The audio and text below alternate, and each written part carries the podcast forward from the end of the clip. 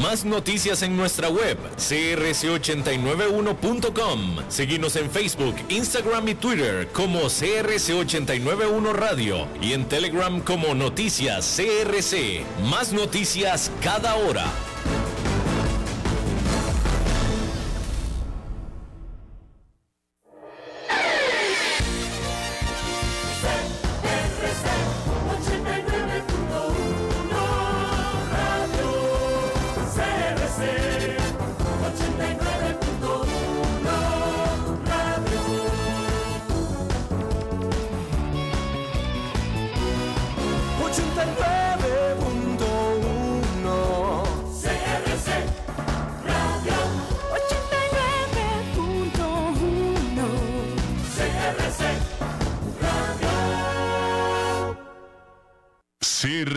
89.1 Radio y Cadena Radial Costarricense no se hacen responsables por las opiniones emitidas en este programa.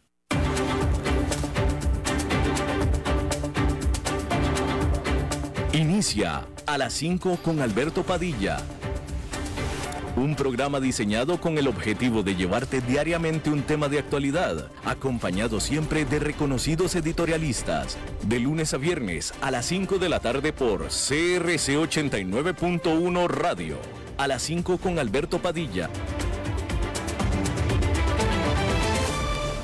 Hola, ¿qué tal? Saludos, bienvenidos a esta emisión de A las 5 con su servidor Alberto Padilla. Muchísimas gracias por estarnos acompañando le mando cálidos saludos desde la señal y las instalaciones de CRC 89.1 FM en San José, Costa Rica, desde donde estamos transmitiendo en diferentes... Ya me llené de gel por todos lados.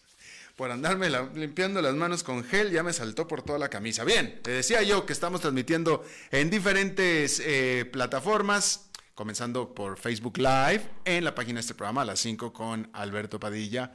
Eh, Podcast, aguánteme tantito porque estamos trabajando en ello para volver a podcast en un problema técnico que se complicó y se agravó con las vacaciones de quien le habla. Pero como ya estoy de vuelta de vacaciones, ya me voy a poner otra vez a trabajar en el asunto.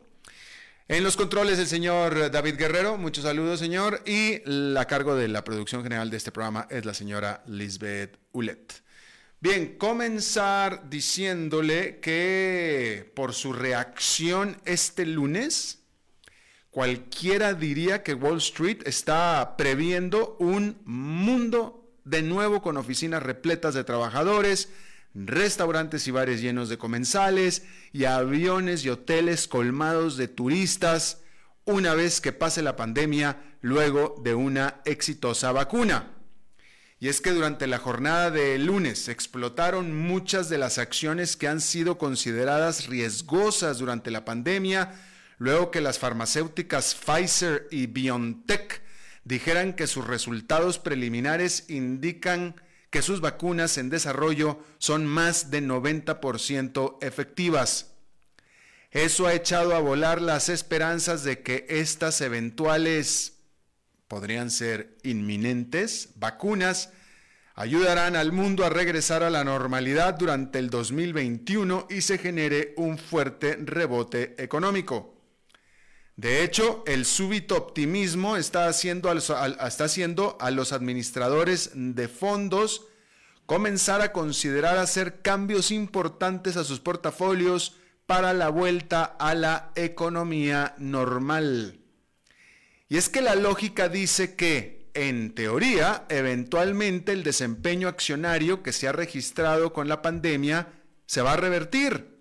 Es decir, el grupo de acciones que se ha beneficiado con el encierro, como por ejemplo Zoom, Netflix, etcétera, van a comenzar a perder vapor a favor del grupo de acciones apaleadas por la pandemia, aerolíneas, hoteles, etcétera. Y el lunes se vio una primera señal de ello. Las acciones de las aerolíneas explotaron, por ejemplo. Delta lo hizo por 17%, mientras que American Airlines por 15%. Las acciones de Disney subieron un 12%. Las de las salas de cine AMC o AMC explotaron 51%. Por su parte, Green Realty que invierte en edificios y oficinas en Nueva York, saltaron 37%. El petróleo el lunes también dio un salto de 9% bajo la expectativa de que eventualmente también la demanda por petróleo va a comenzar. Mientras tanto, también el lunes las acciones de Netflix perdieron 9%, Zoom perdió 17%, Amazon perdió 5% y por eso es que el lunes el Nasdaq Composite perdió terreno cuando los otros dos indicadores lo ganaron, precisamente por eso. Ahora, hay que decir que esto solamente fue una probadita y una golondrina no hace verano. Hay mucho camino aún por recorrer. Las acciones de AMC siguen abajo un 48% en lo que va del año. ¿Sí? Pero esto es un, esto es un, eh, esto subraya, bueno, como lo acabo de decir, el mucho camino que hay que recorrer. Pero cuando digo el camino que hay que recorrer, también me refiero a las ganancias que se van a generar. Porque, eh, o sea, con esto que yo le estoy diciendo, una muy buena, yo diría, obviamente esta es una opinión personal, pero una buena apuesta para inversión para el mediano plazo, y mediano plazo es de acá a tres años o incluso cinco, son acciones precisamente como estas. Acciones de aerolíneas, acciones de hoteles, que están estado paleadas, las acciones de AMC, acciones de AMC han estado, han perdido, o sea, la de las cadenas de cines, han perdido este año un 48%. ¿Sí? Vamos a suponer que uno compra, yo compro, voy a hablar de mí, usted no, yo, yo. Yo compro acciones de AMC hoy, que están abajo un 48% este año. ¿Sí? Imagínese cuánto podrán subir de aquí a, no sé, cuánto le gusta a usted. Hablemos de dos años, ni siquiera hablemos de uno, hablemos de dos años, cuando ya abran los cines, la gente comience a ir, etcétera. Pues si van, si van abajo un 48% este año, de aquí a dos años, fácil, yo diría que es fácil que ganen un 20%. Es decir, que se recuperen un 20%. Eso es fácil, fácil, si no es que mucho más. Bueno, ese es un ejemplo. Lo mismo con las acciones de cruceros, etcétera, ¿no? Casinos, todas las que han sido apaleadas. En los próximos pocos años van a tener mejores desempeños que las que ya tuvieron el mejor desempeño, Netflix, Amazon, etcétera. Es el punto que estoy tratando de hacerle. Y respecto a las vacunas, pues decir que también hay todavía pues muchísimas preguntas sin responder, ¿no? Lo de Pfizer, aunque alentador, la empresa le dio un 90%, no aún un 100%, es un 90%. Y aunque la de Pfizer y cualquier otra vacuna que esté en desarrollo resultaran ser 100% seguras y eficientes, el producirlas de manera masiva primero y luego poder distribuirlas de manera global a miles de millones de personas en todo el planeta, pues será una aventura titánica y extremadamente complicada. Adicionalmente, el corto plazo será muy difícil, pues la pandemia continúa recrudeciéndose alrededor del mundo. Sin embargo, el futuro que están viendo los inversionistas llegará. Eso no queda duda. Lo que no podemos saber es si muy pronto o después. Pero de que llegará, llegará. Vamos a ver qué pasa antes de eso. En Europa ya hay de nuevo confinamientos bastante extremos. En España, en Francia, básicamente en toda Europa. En Estados Unidos la pandemia está en su peor momento. Lo que pasa es que no se habla mucho de eso porque estamos con el escándalo de Donald Trump que está haciendo su berrinche. Pero el, punto es que la pandemia está a todo lo que da. Aparte, la economía todavía está muy maltrecha. Eh, por más que estamos hablando de que eventualmente se recuperará la normalidad, cosa que es cierta, en el interín, de todos modos, se necesita y es absolutamente necesario otro paquete de estímulo económico. Y eso no hay que olvidarlo. Lo que pasa es que hemos estado distraídos de nuevo con lo que está pasando en Pennsylvania Avenue, en Washington, pero la cosa está muy mal económicamente y todavía la pandemia. Así es que hay que, pues hay, hay, hay, todavía que fijarnos en ello, ¿no? Bien, vamos a cambiar un poquito de tema y hay que decir que... Eh,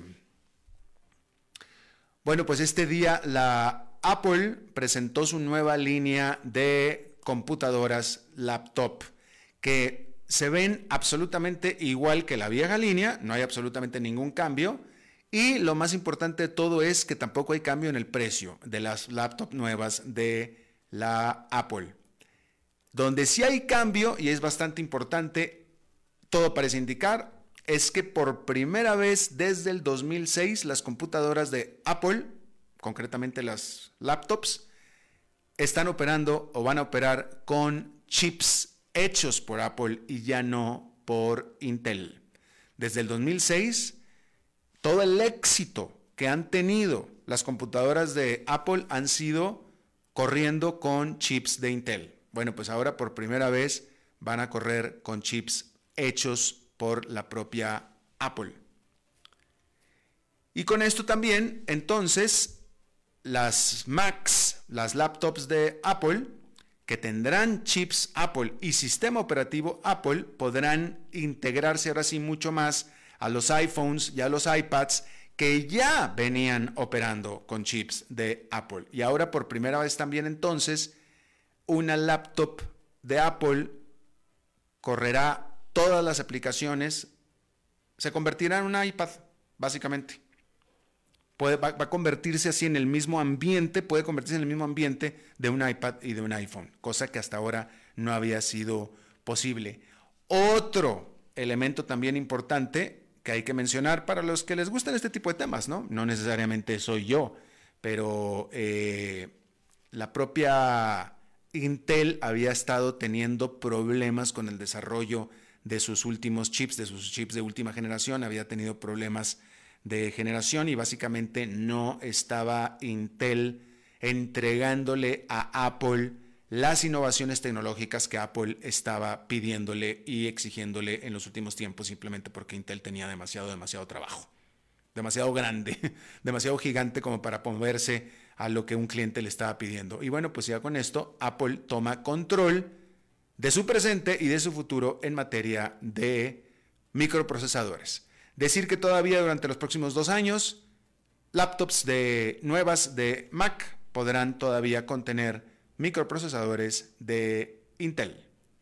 Bueno, eso es en cuanto a las laptops de Apple. Siguiendo con los electrónicos, hay que decir que ahora con videojuegos, y esta se la voy a leer yo porque eh, videojuegos es un ambiente que absolutamente no conozco. Es de una de las muchísimas cosas que no conozco nada, porque pues no, yo no, pero eh, hay que decir que la siguiente ronda de la guerra de las consolas comenzó este martes porque Microsoft presentó su más reciente, último grito de la moda en consolas para videojuegos Xbox.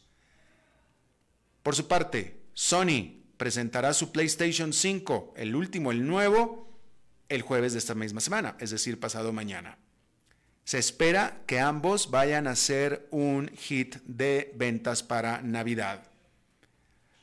Hay que decir que la industria de videojuegos ha tenido un muy buen año, este año pandémico, donde las personas, chicos y grandes, chicos de espíritu diría yo, de cualquier manera, encerrados, pues han estado usando de manera muy importante sus consolas en la casa desde sus encierros.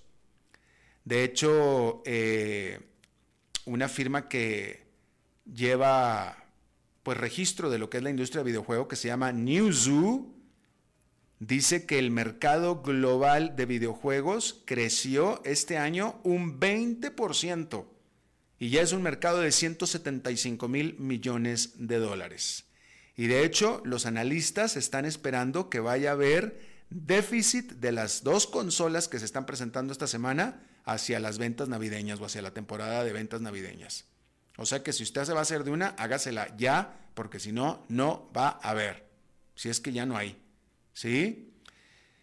Por otra parte, los expertos están viendo que esta industria se va a transformar todavía más durante los próximos años porque en especial Microsoft, que es uno de los grandes, grandes jugadores en esta industria de videojuegos, está poniendo todas sus apuestas hacia la tecnología de streaming que ha revolucionado, por ejemplo, la industria de las películas y de la música, y que ahora Microsoft está apostando que el streaming va a revolucionar la industria de los videojuegos. Microsoft concretamente está apostando a que el mercado de streaming vaya a crecer de manera muy dramática, de manera muy importante, y está haciendo sus próximas consolas para que los juegos sean jugados por medio de bajarlos como un servicio como de Netflix, ¿no? Y que puedan ser usados, por ejemplo, en los teléfonos inteligentes que estén conectados a la Internet, obviamente, o propias televisores o monitores también conectados a la Internet, pero todo por medio de streaming. Pero pues Microsoft está solo la primera y tal vez la más grande, pero esto ha hecho que se llame la atención de otras empresas mucho, muy grandes también, como por ejemplo, pues nadie menos que Amazon, por ejemplo Facebook, por ejemplo Google, unos tremendos gigantes que todos han eh, lanzado ya esfuerzos para videojuegos vía streaming, esto durante los últimos meses. Y bueno, pues ahí lo tiene usted, para usted que es, eh, pues, amante de los videojuegos. David, tú tienes cara de que eres de videojuegos. ¿Eres de videojuegos? Sí, ¿verdad? Pues sí. No, yo no, yo no, nunca, nunca me agarró por ese lado. Pero en fin. Eh, antes de cualquier cosa, déjeme le digo cómo quedó el mercado accionario allá en Nueva York en esta jornada después de la jornada de lunes, pues uno, eh, pues eh, movimientos más moderados, digámoslo. El índice industrial Dow Jones quedó con una ganancia de 0,90%, pero el Nasdaq Composite volvió a perder 1,37% y con él, con este indicador, las acciones de tecnológicas grandes, por los mismos motivos que le estaba mencionando hace un momento, el Standard Poor's 500 con una ligera, ligera caída de 0,14% vamos a ver, ¿qué le voy a leer? Bueno, pues se escabecharon al presidente de Perú. Ayer no parecía posible, no parecía posible que el Congreso de Perú hubiera alcanzado los dos tercios o las dos terceras partes de los votos necesarios para hacerle el juicio político al presidente Vizcarra. Cuando el presidente Vizcarra entró al Congreso a comparecer, no estaban los votos, pero se juntaron los votos y también ya sacaron al presidente Vizcarra. Vizcarra entró como presidente porque habían sacado al otro presidente Kuczynski, ahora ya lo sacaron a este también. Ahora vamos a ver si es que no resulta que a Vizcarra también lo van a querer meter a la cárcel, como muchos otros que están en la cárcel, presidentes peruanos. Eh, pobre Perú, porque Perú es el país con peores cifras de muerte por la pandemia, la economía fuertemente afectada por esta situación y una crisis política que lleva años y que es comparable solamente con la propia crisis política que pasó o que sucedió en Brasil. Que por cierto, la crisis política, eh, vaya, se agravó, pues ya estaba la crisis política, pero se agravó grandemente por los mismos motivos que lo de Brasil, que es por el caso Overdrecht. Al final, eso es lo que está afectando a Perú, este pobre y desdichado país. Mencionar también que la Unión Europea comenzó a aplicar aranceles a las importaciones de productos estadounidenses por un valor de 4 mil millones de dólares al año y esto no es parte de ninguna guerra comercial, esto en realidad es parte de una guerra de subsidios. Estas tarifas, estas aranceles que está aplicando a partir de ya la Unión Europea fueron concedidos por la Organización Mundial de Comercio el mes pasado para que Europa se pudiera eh, pues vengar este, eh, eh, una retaliación por los subsidios que Estados Unidos le da a su productora de aviones Boeing. Estados Unidos también le está aplicando aranceles a Europa por los subsidios que la, que la Unión Europea le da a su productora de aviones Airbus. Pero todo esto es moderado o intercedido por la OMC. Hay que decir que la Comisión Europea espera que con Joe Biden en la Casa Blanca se tranquilicen un poco las tensiones comerciales entre ambas partes. Hablando acerca de la situación que está pasando en Washington, eh, es interesante, eh, vaya, bueno, por ejemplo, o sea, Donald Trump, el presidente Donald Trump sigue dando la batalla. Donald Trump no ha dado ninguna señal en lo más mínimo de que él se dio por enterado de que hay un presidente electo que no es él, y al contrario, las señales que ha estado dando es que él sigue operando como si ya se quedó un segundo término más, eh, lo cual no tiene absolutamente ningún sentido. Este, todos los análisis serios, eh, y, a, mí no me hacía falta leer ningún análisis serio, ¿me entiende?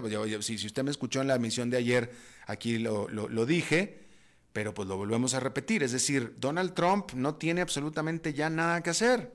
Ya no hay nada que hacer. Ya, pues ya, ya fueron las elecciones, las elecciones ya se definieron. No, este, eh, no hay, por más que Donald Trump diga, porque él puede decir todo lo que quiera decir, pero con decirlo no lo hace realidad.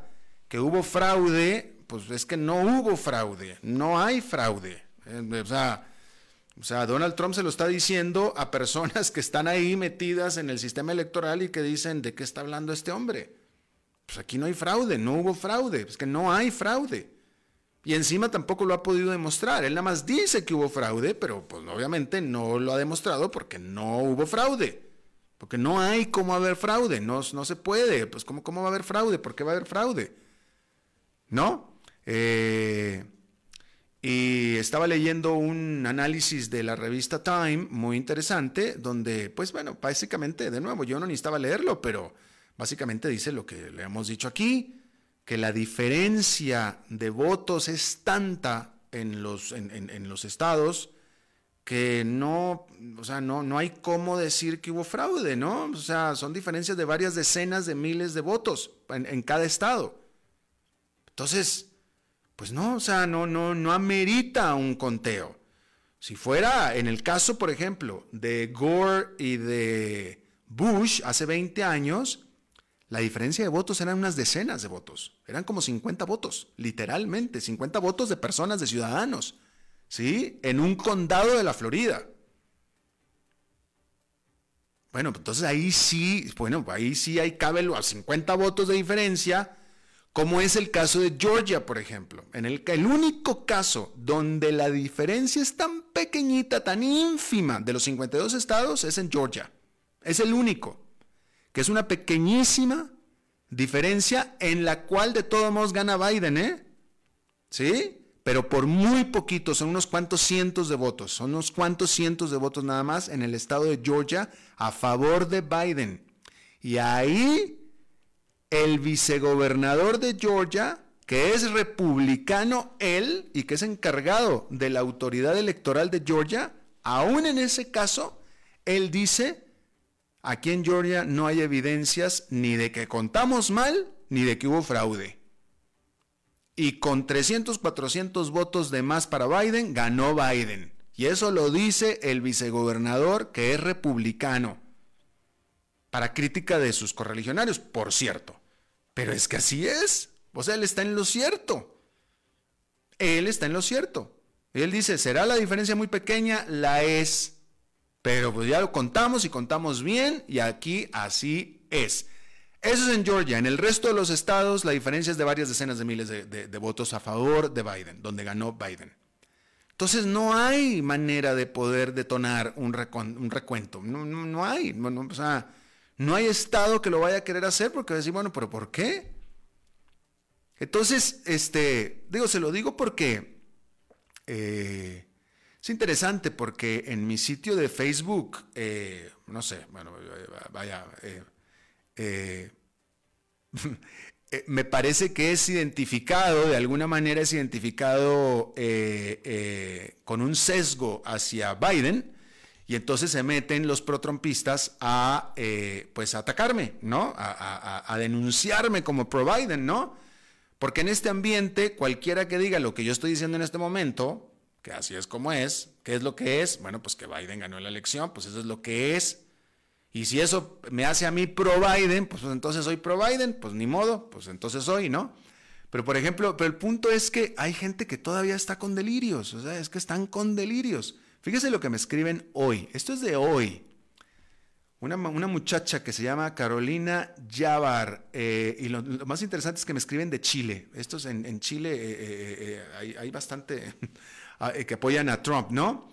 Me dice Carolina Yavar, Alberto, en buena onda, no creas en todo lo que lees, ves y escuchas en los medios de comunicación. Todos mienten, son cómplices del cabal. Ojalá tú logres despertar y salir de ese negro entramado. Lo digo en buena onda porque ya te he llegado a estimar. Trump no solo ganó, sino que va a ser una victoria estrepitosa. Esperemos el dictamen del Colegio Electoral y la Corte Suprema. Ojalá estés preparado para ese momento y no te sorprenda tanto. O sea, ¿qué dictamen de qué colegio electoral? ¿Quién sabe qué está hablando? Y que la Corte Suprema, ¿cuál? Si todavía ni se mete, ni pasado, ni, ni, se ha metido, ni nada. O sea, todavía no hay nada al respecto. Otra que continuamente me está también eh, acusando de cosas similares, ¿no? Dice Ana María Anwing, también de Chile. El futuro llegó. Trump va a ser elegido cuatro años más como presidente y todos quieren, y todos quienes han engañado y falseado información, no les va a salir gratis. Han engañado al pueblo que emitió su voto. Los medios se robaron literalmente la elección, socavando, deslegitimando el proceso y tratando de crear un gobierno paralelo. Varios ya reculando, como CNN, que mostró en vivo varios episodios, y Fox. La traición no es un delito, es un delito flagrante. Considera a Trump como presidente en todas tus futuras predicciones, me dicen a mí. Eh, y bueno, eh, o sea, pareciera que estos están escritos de la propia Casa Blanca, ¿no? O sea, están en un delirio, en un ensueño, en un devaneo que, pues bueno, que efectivamente están en una, o sea, o sea, y ese es el problema. Ellos dicen que yo, o que nosotros, o que yo, o que lo estamos viendo la realidad, estamos en una realidad alternativa. Y obviamente nosotros pensamos exactamente lo mismo de ellos. Entonces, estamos viviendo en dos dimensiones totalmente diferentes, digo, claramente, ¿no? Evidentemente. O sea, esta gente y esta otra gente, ¿no? O sea, con realidades alternativas. O sea, esta gente Vaya, es que es eso, estamos en, dos dimensiones diferentes, estamos hablando dos lenguajes diferentes y viendo hechos que están ahí y que son diferentes, sin embargo. Es impresionante, son tiempos nunca vistos, ciertamente. Bien, oiga, no le comenté, pero hoy es día de pregúntenle al Eli, es martes de pregúntenle al Eli. Hagan sus preguntas, eh, Eli Fancy va a estar ya, ya, ya va a estar con nosotros. Este, Haga las preguntas a través de la página de Facebook del programa a las 5 con Alberto Padilla. Haga las preguntas ya, porque después de esta pausa está con nosotros Eli Feinstein.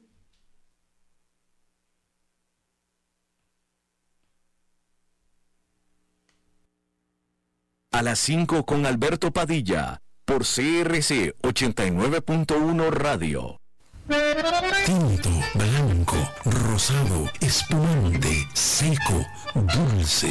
El vino es como los amigos. Proviene de diferentes cepas y familias convertidas en bodegas de tradición. La Iride, una bodega personal establecida en Mendoza, Argentina, produce vino de exportación con la calidad de Mendoza, expresado en taninos frescos, frutales, remembranzas de tabaco y chocolate. Una fiesta al paladar. La de vinos tradición.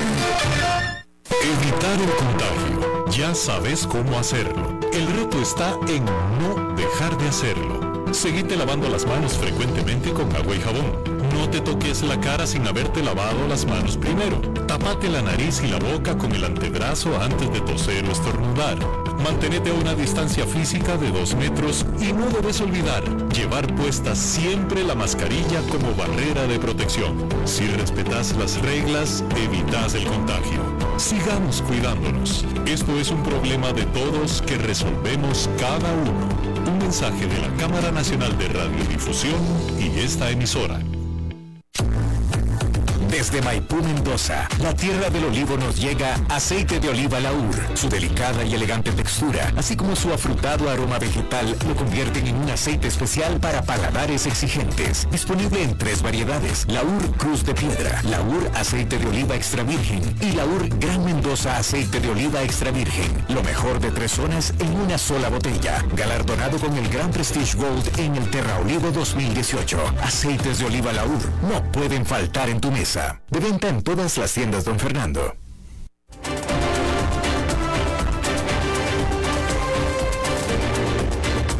Seguimos escuchando a las 5 con Alberto Padilla. Bueno, muchísimas gracias por continuar con nosotros. Martes de Pregúntenle al Eli, donde a partir de este momento son ustedes, los seguidores, los escuchas, los que le hacen las preguntas. O sea, yo ya me despido, ya, ya los dejo ustedes, yo con Eli Feinseg. Así es que empiecen sus preguntas. Eli, ¿cómo estás? Hola Alberto, buenas tardes. Eh, aquí con toda la pata. Con toda la pata, muy bien. ¿Cómo va todo? ¿Todo bien? Todo bien, todo bien. Qué bueno, me da gusto. Oye, a ver, Eli, pues aquí, aquí la gente tiene eh, muchas preguntas. Este, a ver, ¿cuál? Mira, bueno, Juan López aquí, Juan López acaparó aquí el, el, Juan López, a la última, ¿qué? Cinco, seis preguntas se hace Juan López, pero no, vamos a empezar con bueno, te pregunta Elvin José Castillo, eh, ¿por qué las concesiones del transporte público, los buses se dan como monopolios? Creo que debemos de cambiar eso. El gobierno está enriqueciendo a unos pocos, dice. Es, una, perdón, una muy buena pregunta. Eh, y, la verdad es que esto ni siquiera es un asunto ideológico, sino un asunto eh, pragmático. Cuando uno analiza los sistemas de autobuses que funcionan mejor, eh, alrededor del mundo, son sistemas que funcionan como monopolio, pero no como lo tenemos en Costa Rica. En Costa Rica tenemos monopolios para cada línea. Una, o sea, Desamparados tiene un monopolio, Escazú tiene un monopolio, eh, eh, tiene un monopolio, etc. Los sistemas de autobuses que funcionan mejor en el mundo son sistemas centralizados, donde una sola empresa da el servicio en toda la ciudad o son varias empresas que funcionan como un solo consorcio y tienen una sola planificación de las rutas y usualmente son reguladas eh, porque al ser monopolios pues es, necesario tener la, regulación, evitar que el monopolio actúe como monopolio restringiendo la, oferta y, elevando los precios, ¿verdad? Pero, pero hay temas bastante complejos en esto de los buses, ¿verdad? Por ejemplo, eh, em, eh, si, si si no fuera un proveedor único en cada región, entonces, eh, en la radial de desamparados tendríamos dos, tres, cuatro empresas enviando buses compitiendo entre sí para ver quién llega primero a donde está el pasajero. Y entonces esto lleva a conductas, em, digamos, peligrosas en carretera, donde los buses se tiran uno encima del otro, donde aceleran más de la cuenta para poder llegar de primero a la próxima parada, etcétera.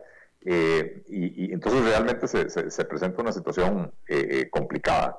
y esto se, vive y se observa. Aquí mismo en Costa Rica, cuando, donde tenemos lo que se llaman corredores compartidos o corredores comunes, la, durante muchos años hubo muchos problemas. Por ejemplo, a lo largo de la carretera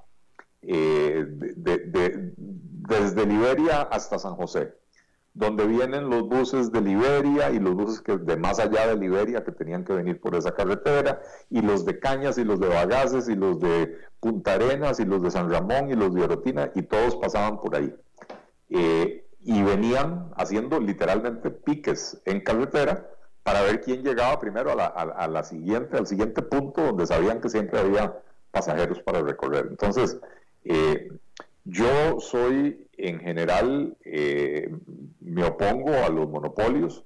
Creo que, en donde es factible promover la competencia, hay que promover la competencia y eso es en el 99.9% de los mercados, pero en el caso del servicio de transporte público, eh, la experiencia, mm, insisto, no es un tema ideológico, es un tema práctico, la experiencia nos dice claramente que los sistemas centralizados son los que funcionan mejor. Claro. Además, yo ah, me atrevo a opinar sin haberme subido a uno todavía, porque todavía no me subo, pero los he visto, los he observado, eh, conozco gente que los usa y todo. Me parece que este, este, los servicios en general de transporte, no sé el precio, porque no sé si son caros o no, pero parece que el servicio es, eficiente. ¿Aquí en Costa Rica? Sí, sí, sí, sí. No, yo no lo, yo no lo, yo no lo describiría como eficiente. Es un servicio eh, poco confiable en el sentido de que no hay horarios claros establecidos. Mm. Digamos, yo, yo viví un par de años, trabajé en, en, Nueva York y vivía en, New Jersey y viajaba en bus, porque la zona donde yo vivía no había tren, eh, pero yo tenía el horario del bus y el horario decía que a las 7.03 el bus pasaba por la esquina tal y tal, a 150 metros de mi casa. Y, pasaba. y era a las 7.03, con más o menos un minuto, porque ahí siempre hay cuestiones de tránsito y lo que sea, ¿verdad? Pero más o menos un minuto. Pero si yo no estaba en la parada a las 7 y 1, perdí el bus, ¿verdad? Este, o sea, eso de que 7 y 5, pero tampoco me tenía que quedar en la parada 10 o 15 minutos esperando a que pasara el siguiente bus. O sea, eh, si yo llegaba a la parada a las 7 de la mañana, en el de las 7 y 3 yo me montaba, ¿verdad? Este, aquí no tenemos eso, aquí tenemos, eh, eh, o sea, además un, servicio de bus que, que está muy digamos, tenemos un montón de líneas de buses entrando al centro de San José, en vez de consolidar sectores que se ha intentado hacer durante 20 años, la, famosa eh, sectorización, eh, donde para evitar que anden entrando decenas de miles de buses semivacíos a San José todos los días, se pretendía consolidar el pasaje de diferentes regiones que tienen corredores compartidos para que entraran menos buses, hacer menos congestión en San José. O sea, no, yo no, yo no describiría el sistema de, servicio del transporte público en modalidad autobús en Costa Rica como eficiente, ni nada que se le parezca. Hay muchísimo por mejorar, me parece que el, que el esquema operativo es fatal, eh, pero, pero, pero bueno, eso es independiente de, la otra observación que hacía en respuesta a la pregunta del amigo. Francisco Fava te di eh, pregunta, Don Eli, ¿están los patrimonios en peligro con los cambios que entran en vigencia para poner a declarar a las sociedades inactivas? Bueno, yo, eh, eh, digamos, en peligro de perderse, no, no creo, pero en peligro de que, de que Hacienda empiece ahora a cruzar información y empiece a, vigilarnos, no es algo que yo condone ni, ni, ni celebre, ni mucho menos, ¿verdad? Eh, o sea, ese tipo de peligro sí, ¿verdad? Eh, eh, van a tener ahora mucha más información, esa información la, podrán cruzar con declaraciones de renta y declaraciones de IVA y, otro montón de cosas y eso le va a servir a Hacienda para empezar a hacer auditorías y caerle a la gente encima, etcétera pero no es un peligro, o sea, cuando a mí me preguntan que si algo está en peligro, yo entiendo que la pregunta es en peligro de que perdamos ese patrimonio, no, no creo que es un peligro de que perdamos el, patrimonio, eh, eh, es un peligro de que empiecen a utilizar, como han utilizado otras herramientas en Hacienda, empiecen a utilizarlo antojadizamente para, para tratar de, de, de, apretar donde no necesariamente hay, algo mal hecho, ¿verdad? Pero, pero eh, insisto, el peligro creo que es el hiperactivismo hacendario más que, el de perder esos activos. Bien, vamos a Juan López, quien ya se disculpó apenado de tantas preguntas que hizo. Juan, no te apenes tú, Juan, ¿no? Tú, tú dale con confianza. Siete preguntas no es nada, hombre. Tú, tú, tú dale. Pero va la primera de Juan López. Este, te pregunta qué piensas de la propuesta del PAC de forzar a las plataformas digitales como Globo, Rappi y Uber a establecer una relación extraña de patrono y de contribución independiente con la caja? Bueno, yo, creo que voy a mezclar esta pregunta con la de Manuel Enrique Retana, que me, dice, Eli, ¿me puedes explicar la animalada de grabar las zonas francas? ¿Quién reactiva así la economía metiendo impuestos a quienes generan más trabajo en este país? Y las voy a mezclar porque la animalada de grabar las zonas francas es la, más nueva propuesta del diputado Wilmer Ramos y otros diputados del PAC también.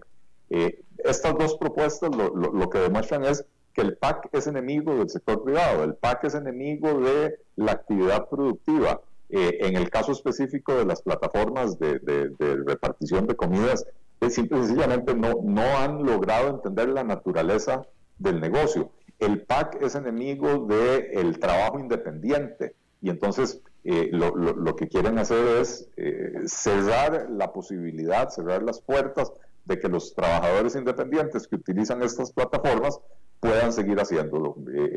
Estamos en media pandemia, el desempleo llegó a estar en 24 y pico por ciento. Ahora el gobierno celebra que la última, en, el último trimestre bajó a 22 por ciento. Bueno, eh, matemos a estas plataformas y vamos a ver esas cifras otra vez eh, crecer. Creo que, ciertamente, y tengo que decir, eh, las plataformas como Globo, Rappi y Uber están conscientes de la necesidad de que sus, sus colaboradores se formalicen y eso quiere decir que, asuman seguros independientes y están dispuestas a, colaborar, a contribuir para que eso pueda suceder, pero para que los trabajadores puedan asegurarse independientemente, tenemos que empezar por revisar el sistema de cuotas de seguridad social de la caja, que es lo que empuja a la gente a la informalidad.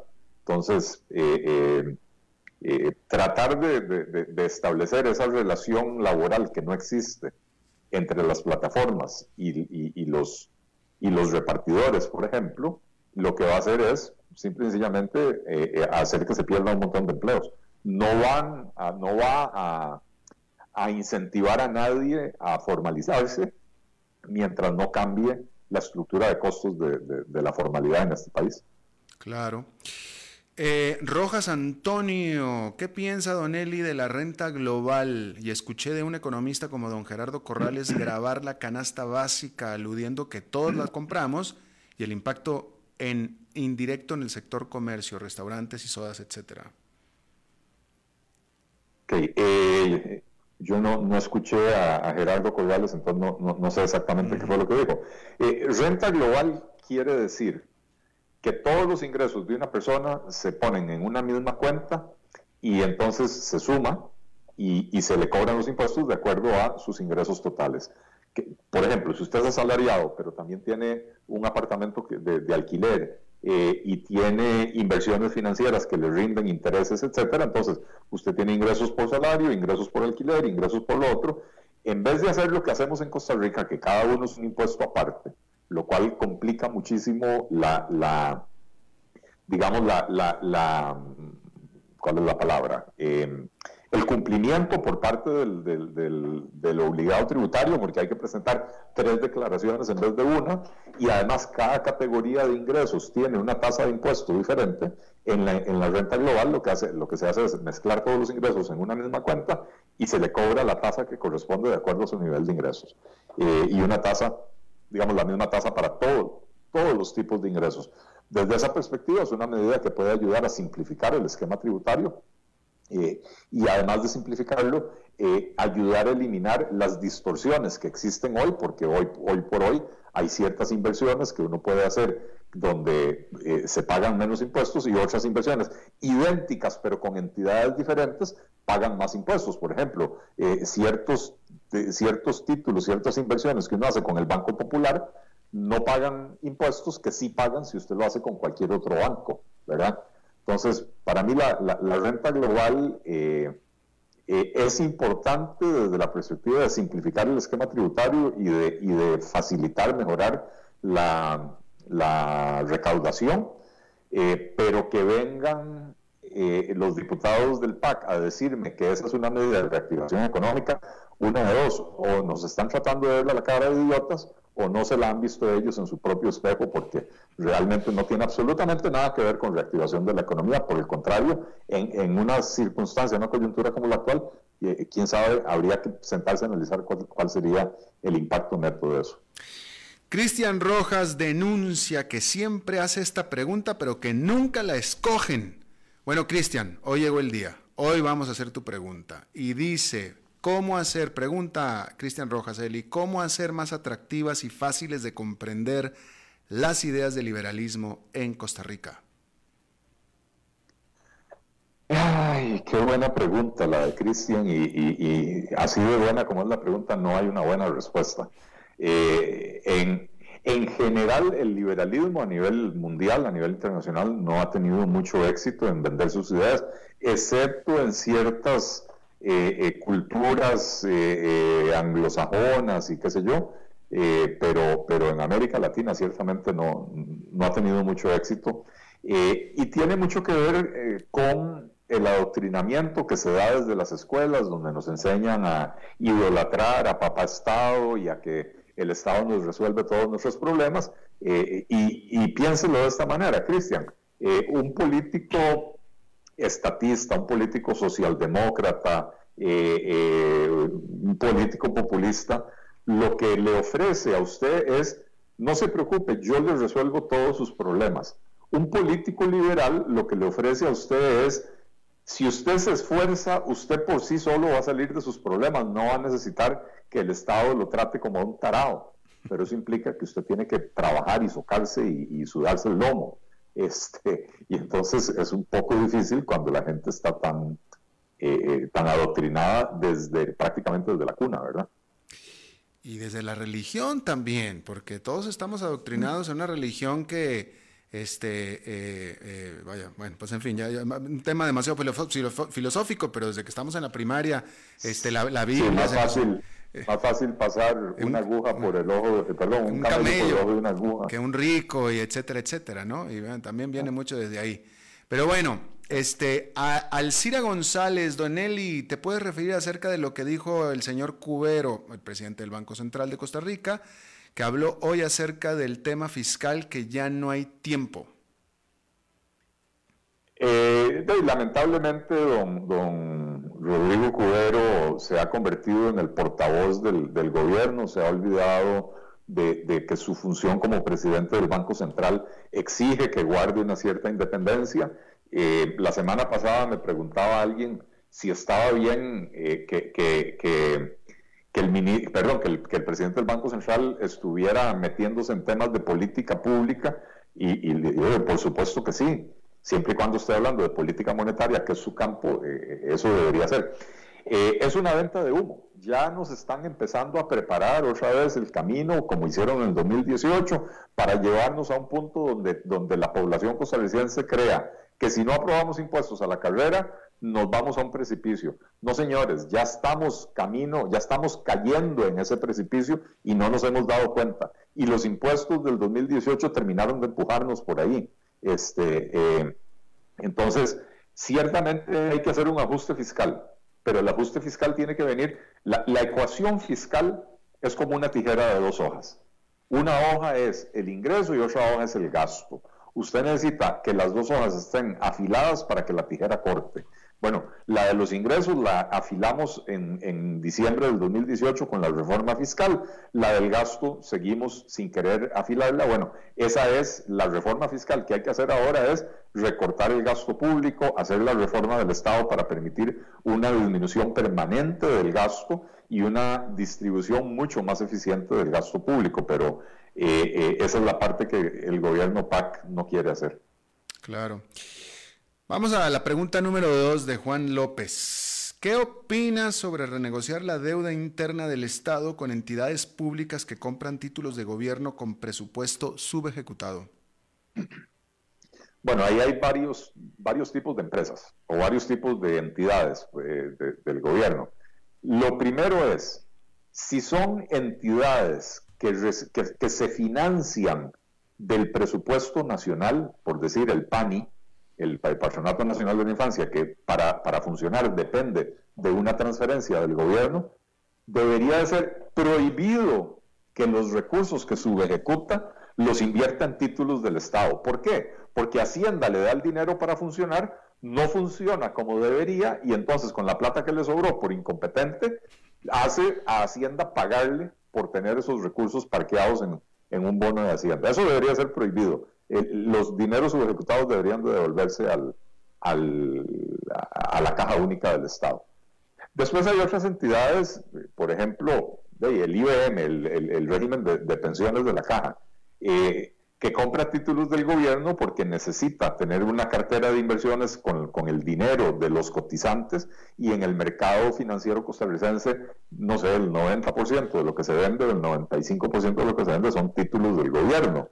Eh, y entonces, si usted obliga al IBM a renegociar esos títulos, probablemente lleva al IBM eh, al punto de quiebra, que de por sí está bastante cercano. Eh, pero si usted le dice al IBM, mire, voy a eh, eh, voy a patearle el vencimiento de sus bonos 10 años para adelante o le voy a reducir la tasa de interés, eso es básicamente expropiarle dinero a los trabajadores que han cotizado para estar en ese régimen, ¿verdad? Y finalmente hay, hay, empresas del Estado que, compiten en mercados, los bancos, el INS, etcétera, que probablemente como parte de su estrategia financiera tienen eh, bonos, eh, eh, bonos del Estado en cartera, que habría que ver cuál es el impacto de, renegociarlos. Si usted los renegocia, podría disminuir la, disponibilidad de efectivo de estas empresas, lo cual las podría afectar en el mercado, en la competencia, etcétera. Entonces, podría ser más, más grave la medicina que la solución, ¿verdad? entonces, habría que analizar caso por caso si entendamos que una renegociación forzada, así sea con entidades del gobierno, es el equivalente de un default eh, selectivo, un default parcial. Es agarrar y decirle a ciertos tenedores de, bonos de la deuda costarricense, eh, a usted no le va a pagar. Y, esa, y ese default es percibido también por los tenedores de bonos que no son a los que se obligaron a, renegociar. Y entonces puede tener un impacto negativo en los mercados, también en los mercados internacionales. Claro. Eh, bueno, ya estamos por despedirnos, pero eh, Eli Aguilar hace un comentario, Eli Aguilar, y dice, no logro entender por qué personas que no votaron por Trump, porque no son ciudadanos estadounidenses, discuten, despotrican, lloran, insultan, repiten comentarios que no tienen respaldo, de que sean reales, etcétera, etcétera. En lugar deberían destinar esas energías a sus asuntos personales y de sus países, eh, propios países. Solamente decir, Eli Aguilar, que yo tampoco lo logro entender. Trump, no sé si estabas escuchando antes el programa, este, Eli, pero todo viene de, la cobertura que he estado haciendo acerca de lo que está pasando en Washington, ¿no? Pero una cosa que yo puedo decir es que Trump ha despertado unas pasiones entre los latinoamericanos en Latinoamérica que ningún otro presidente de Estados Unidos había hecho. Cuando menos desde el punto de vista o desde, el periodismo, este, tampoco había habido este tipo de interacción vía redes sociales en este momento, como los, hace 20 años no existía, ¿no? Pero sí, Trump despertó algo entre el público latinoamericano que ningún otro presidente había eh, eh, despertado, es mi opinión. Eh, agreguemos no sé si ya nos fuimos.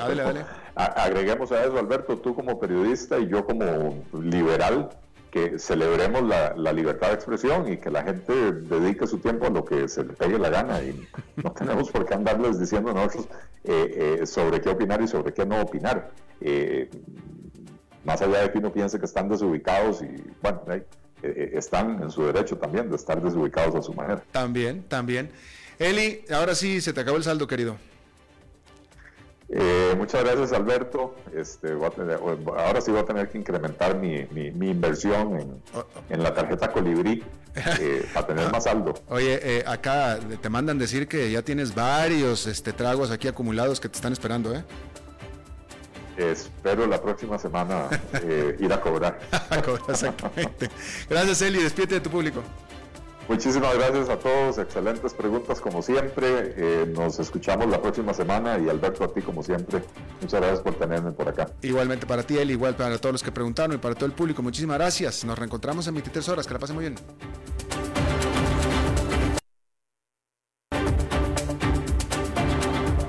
Concluye a las 5 con Alberto Padilla un programa diseñado con el objetivo de llevarte diariamente un tema de actualidad, acompañado siempre de reconocidos editorialistas, de lunes a viernes a las 5 de la tarde por CRC 89.1 Radio, a las 5 con Alberto Padilla.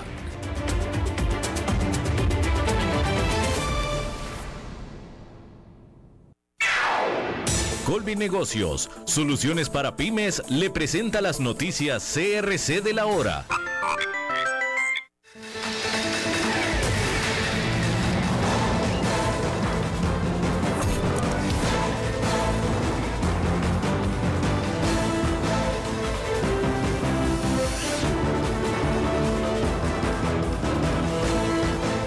¿Qué tal? Son las 17 horas con 57 minutos y estos son nuestros titulares.